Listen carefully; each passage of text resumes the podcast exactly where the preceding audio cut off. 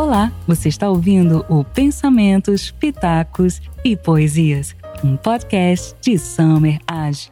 Sejam todos vocês muito bem-vindos. Para mim é um prazer ter você aqui nessa noite para conversarmos de assunto tão importante que é o perdão. A inspiração para a temática da obra vem de Shakespeare. Para mim tem sido um especial prazer reler as obras. Cada vez que eu leio Shakespeare e releio, cada vez que leio Machado e releio, há um outro autor ou um outro leitor, há uma outra mensagem na mesma mensagem. Há algo de novo em quem lê e me parece que há algo de, de novo em quem me lê, porque o autor da obra acaba me lendo. E, pra, e por isso tem sido um prazer inenarrável. A verdade é que Antônio vai a julgamento, mercador de Veneza, e Pórcia, fingindo-se juíza, ou um juiz, fingindo-se juiz, vestida como homem, dizendo ser juíza. Primeiro intercede junto ao judeu Shiloque para que ele perdoe Antônio. E o judeu Shiloque é, se mostra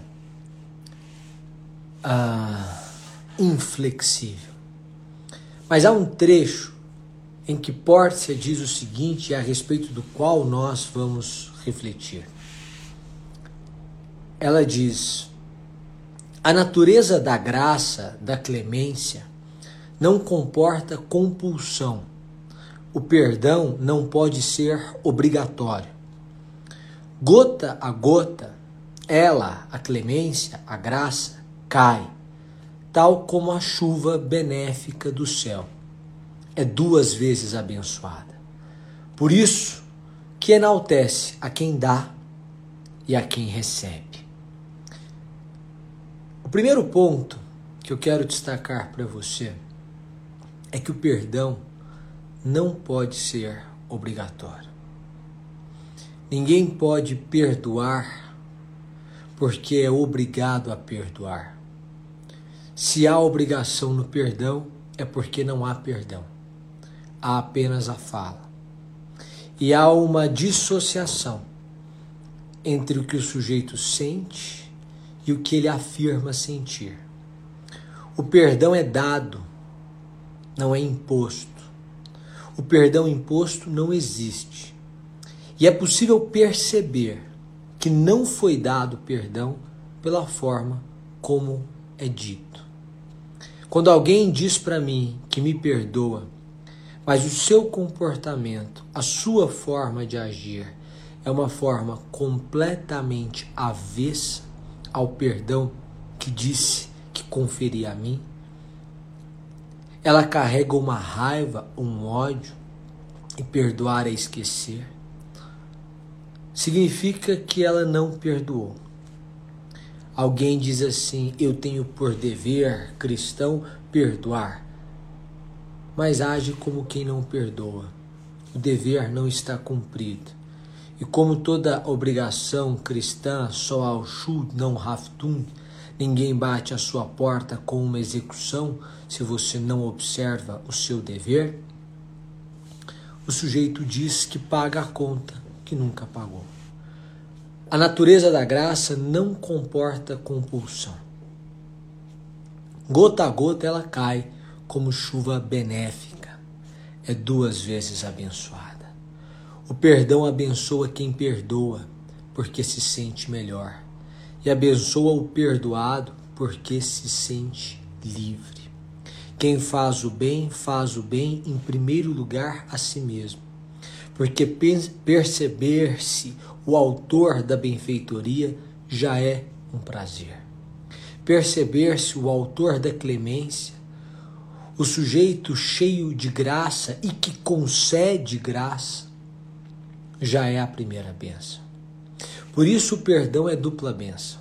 Abençoa quem perdoa porque se sente melhor, e abençoa o perdoado porque se sente livre. Nas palavras da tradução shakespeariana, enaltece quem dá, enaltece quem recebe. é mais possante junto dos poderosos. Ele vai dizer: Olha, o monarca no trono, a coroa vai adorná-lo. Ao enfeite da coroa, o poder temporal, o cetro do rei mostra. Mas a graça, a clemência, o perdão mora no coração do rei. Faz trono no seu coração. Ele vai dizer: o grande rei é o rei que permite que no seu coração exista perdão. Nós sentimos falta de grandes reis. Quando nós falamos em reis, nós falamos em líderes, nós falamos em pessoas que têm o poder. Quando as pessoas que têm o poder não têm o perdão no coração, o povo sofre. É preciso que haja no coração do rei o perdão. Mas aqui há o principal trecho que eu quero destacar para vocês. O perdão, a graça ou a clemência, como você preferir chamá-la, segundo Shakespeare, é atributo de Deus. Quase divino fica o poder terreno nos instantes em que a justiça se associa à graça. A clemência deve temperar a justiça. Porque se fôssemos só justiça, estaríamos todos condenados. A partir dessa exposição de Shakespeare, eu trago essa ideia para uma realidade cultural de uma realidade religiosa em que não é possível afirmar-se, por exemplo, cristão e não ser capaz de perdoar, porque senão você não é. É um atributo de Deus. O juiz que permite ser, ou que se permite ser apenas justiça, não é um bom juiz por isso, o Código Penal dirá que em determinadas situações é necessário o perdão judicial. E há outras situações em que o Código não diz, porque ele não pode prever tudo. Porque o Código escreve para o futuro baseado no passado. E nem tudo que acontece será amanhã terá acontecido ontem ou aconteceu ontem de forma que o futuro sempre nos surpreenderá. O código prevê que em determinadas hipóteses o juiz deve deixar de aplicar a pena. É preciso perdão. Mas é preciso um perdão que tempera a justiça. Sem justiça não é possível viver. E sem perdão a justiça significaria o extermínio de todos nós. É atributo de Deus. Quem é incapaz de perdoar é alguém distante de Deus. Quem não se esquece é alguém distante de Deus. Quem guarda a, a mágoa é alguém distante de Deus. Por quê? Porque é atributo de Deus. Quando você estuda, por exemplo, o cristianismo, o cristão é o pequeno Cristo, como Ed René diz, é o imitador de Cristo. E a grande pergunta é: perdoa quantas vezes? Sete vezes sete? Ele diz setenta vezes setenta. Porque se você não perdoar setenta vezes setenta, cem vezes mais do que você imaginava, se você não perdoar dez vezes mais, se você não perdoar milhares de vezes mais, do que você imaginava, será impossível a convivência. Porque só a justiça mata. Porque a letra sempre mata. É o espírito que vivifica, é a graça. E qual o conceito de graça? Graça é favor e merecido. É diferente de misericórdia. Graça é receber o que eu não mereço. Misericórdia é não receber o que eu mereço. a pessoa faz o mal e pede misericórdia. E aí ela não quer receber o que merece. Mas por vezes nós recebemos um bem em relação ao qual ou, ou, ou para o qual nós não nos esforçamos. Isso se chama graça. Clemência, perdão, graça, favores imerecidos, o esquecimento do mal que nós praticamos. Quando nós estamos na condição ou na qualidade de quem pede perdão, é muito mais fácil a defesa do ato de perdoar. Em uma hora como essa, nós nos lembramos de Gregório de Matos. Eu separei aqui. Quando ele diz a Jesus Cristo nosso Senhor, Gregório de Matos diz: Pequei, Senhor, mas não porque hei pecado. Da vossa alta clemência me despido. Antes, quanto mais tenho delinquido, vos tenho a perdoar mais empenhado. Se basta vos irar tanto pecado, a abrandar-vos sobeja um só gemido, que a mesma culpa que vos há ofendido vos tem para o perdão lisonjeada.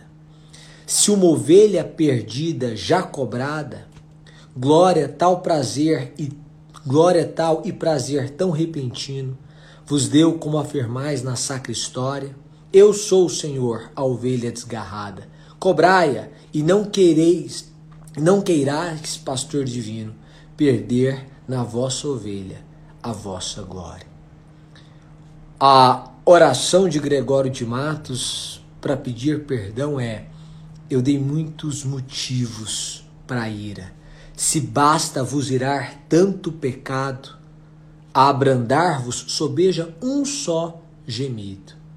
Basta um arrependimento e o esquecimento do mal que foi feito.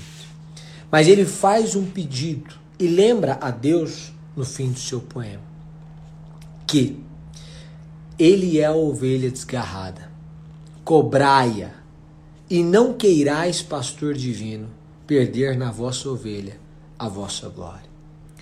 O que ele quer dizer é: eu sou um filho, e se você me perder, de que adianta toda essa glória? Perde-se a glória. Filhos ofendem pais, filhos machucam pais, filhos se revoltam indevidamente em face dos pais. Isso porque raramente se tem aquilo que Shakespeare chama de mente velha em corpo jovem. Geralmente a mente é jovem e o corpo é jovem. E o jovem é impulsivo, irrefletido, inexperiente. E quando a inexperiência se soma à impulsividade, então o desastre é mera consequência. O jovem fere sem perceber que fere. Pensa saber coisa que não sabe. Tem para si que é sábio de uma vida que não viveu e tendo pouca luz, porque ainda não experimentou a luz, acredita que está vendo que, que está vendo tudo à sua volta, quando à sua volta só percebe um mínimo de espaço, percebe uma gota, e o mundo é oceano. O jovem vive essa ilusão. O jovem mata, destrói, fere os pais.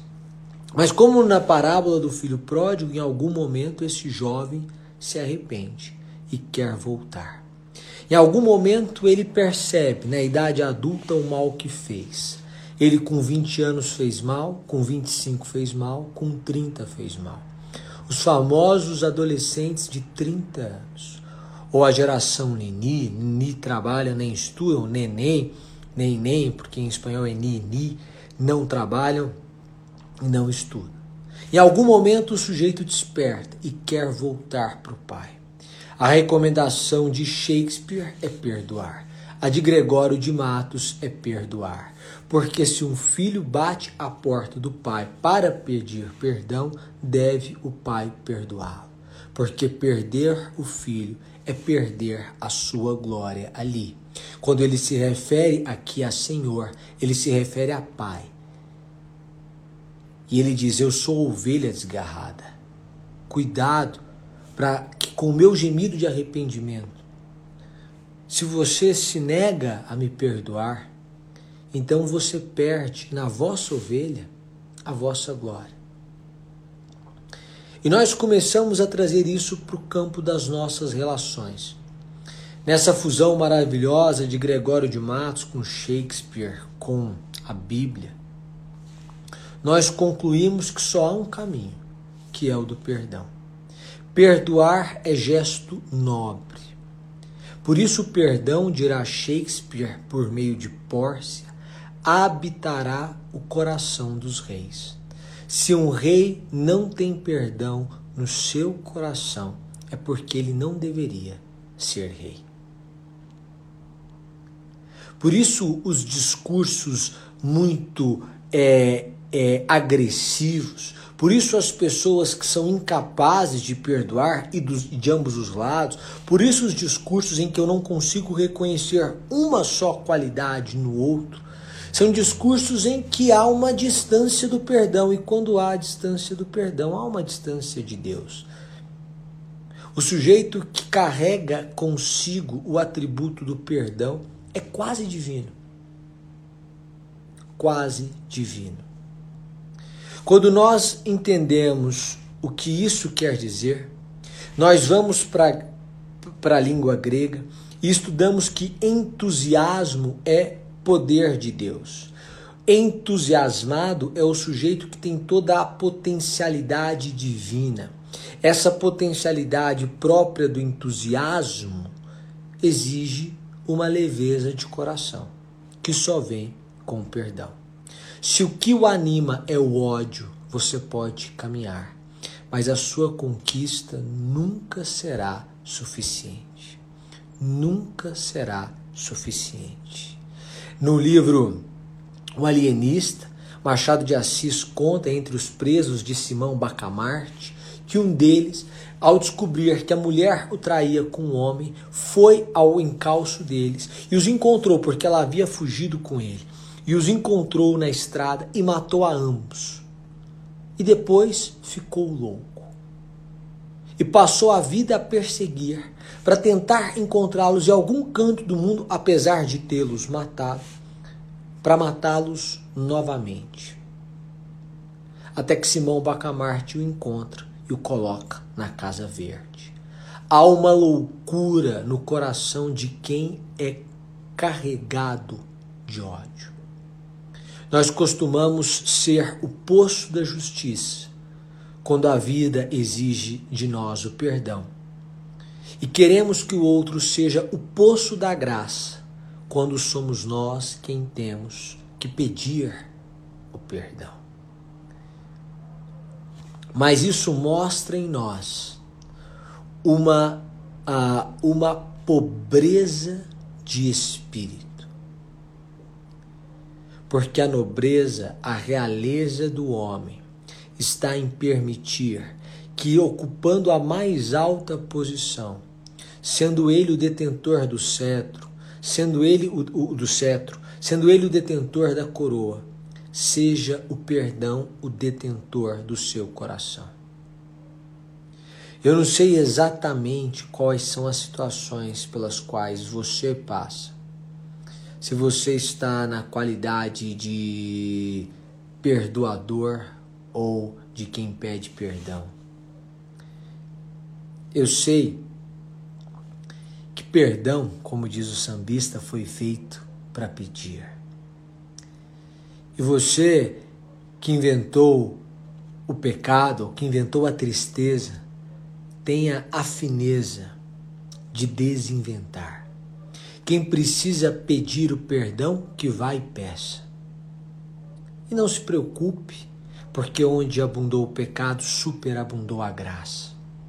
Quem pede perdão, pequei, Senhor, mas não porque hei pecado, da vossa alta clemência me despido. Antes, quanto mais tenho delinquido, vos tenho a perdoar, mais empenhado. Quem pede perdão sincero, quem pede perdão sinceramente, é alguém que, sem sombra de dúvidas, fez a sua parte. Pedir perdão arrep pressupõe arrepender-se. Arrepender-se é dizer: se eu pudesse voltar atrás, eu não faria o que fiz. Estando nessa qualidade, a sua tarefa é um exercício de humildade, reconhe é reconhecer o erro, pedir perdão pelo erro e caminhar sem mais esse erro. É o que Jesus diz para a mulher Vá e não peques mais. Ninguém te condenou, eu também não te condeno.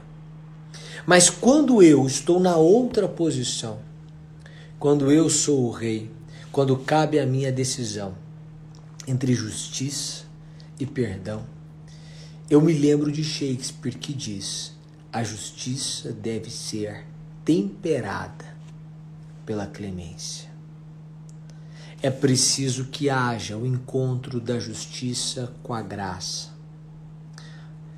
É preciso que o sujeito aprenda a perdoar. Por quê? Porque só assim será possível que a sua glória se manifeste. Quem perde tempo da vida atrás de alguém para fazer justiça perde a vida. E aí, trazendo para o ensinamento bíblico que diz: a vingança vem de Deus. É, aliás, a vingança é do Senhor, é de Deus, não cabe a nós. Esqueça. Se o outro lhe fez mal, perdoe. Não carregue o peso de um erro que você não cometeu. E tendo superado aquilo, esqueça. A pessoa pode não ser sua amiga, porque o erro traz consequências. Pode não gozar da sua confiança, mas você pode aprender com aquilo e caminhar com leveza. Certa feita, Marcelo Leal disse: é, as pessoas querem carregar é, pedras e, e, e, algumas pessoas escrevem frases de efeito é, as pedras no caminho eu vou carregando, porque com elas eu farei o meu castelo e alguém aplaude. Mas eu quero dizer a vocês, inspirado nessa palavra dele, que as pedras no caminho eu não carrego nenhuma, porque elas não compensam a leveza do meu caminhar.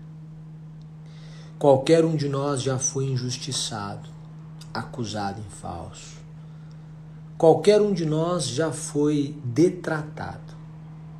E algumas detrações nós nem tomamos conhecimento delas.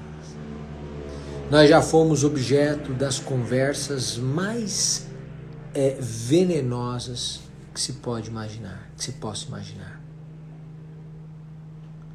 Algumas dessas nós nem tomamos conhecimento. E se tomássemos?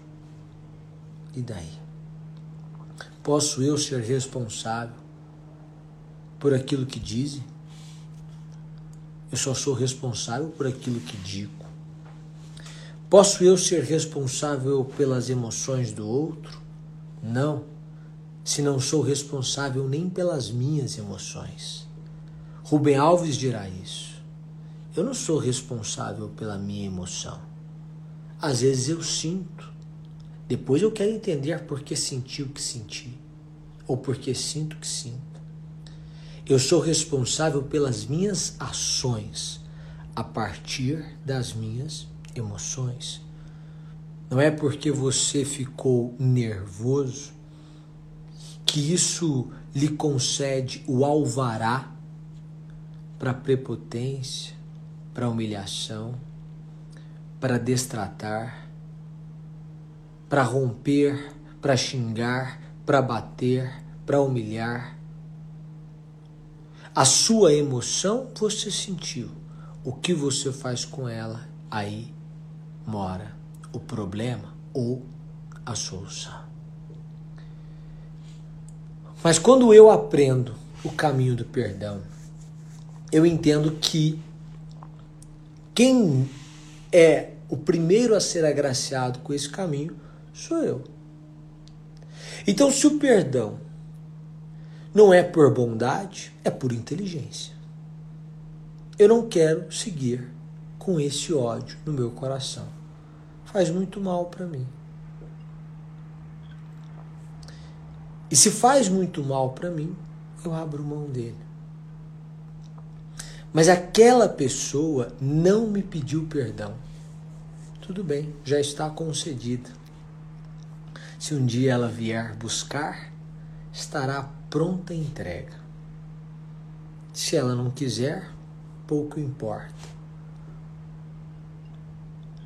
A questão é como eu estou.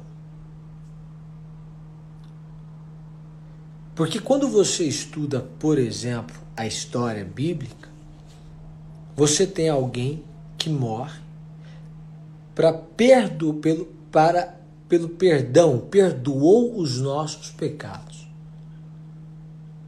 E mas ele já fez isso antes, já antes de você pedir. Quando você vai lá e pede, sua graça já está alcançada. Alguém já fez isso antes por você. Se você quer ter leveza para caminhar, você precisa entender que é preciso perdoar. O perdão mais difícil talvez seja no seio da família. Sabe por quê? Porque, como em Aquiles, só a família sabe onde está o seu calcanhar. Aquiles indestrutível, salvo no calcanhar, que não foi molhado. Era o ponto fraco, o calcanhar de Aquiles. A família sabe onde está a sua ferida, sabe onde você se frustrou, porque a família conhece a sua história. Eles sabem de um desejo que você teve e que você tem. Porque a ferida não curada pode ser escondida, mas ela continua ali. Então, quando eu sei onde está a sua ferida, é muito mais fácil feri-lo. Com um dedo eu consigo feri-lo.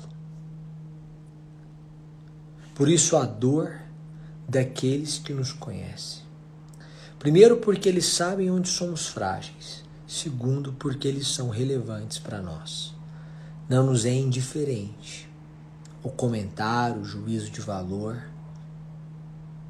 ou a humilhação que vem das pessoas que amamos. Mas é preciso aprender a perdoar na família e a perdoar a família para que não per para que não percais para não perder na vossa ovelha a vossa glória você pode simplesmente perdoar. Perdoar é esquecer. A pessoa não precisa voltar a ser seu melhor amigo. Ela só não precisa ser mais seu inimigo. O que nós precisamos é compreender que esse comportamento do perdão é libertador porque compreende a humanidade do outro. Tudo que é humano não me é estranho. Você é capaz de fazer aquilo que condena. E um texto que escrevi certa feita, baseado em uma crônica de Machado de Assis, eu mostrei que mudando o contexto, você faz a mesma coisa que o outro que agora você condena. Então, para que nós possamos encerrar, eu não gosto de passar de 30 minutos de lives, e aqui eu já ativo os comentários. Quero pedir a você que você entenda que é mais inteligente que você carregue para sua vida a ideia de um perdão que tempera a justiça. Você tem direito, é justo, mas é preciso temperar a justiça com a clemência. O segundo é que o perdão é atributo de Deus. Quem não é capaz de perdoar, saiba, está distante de Deus.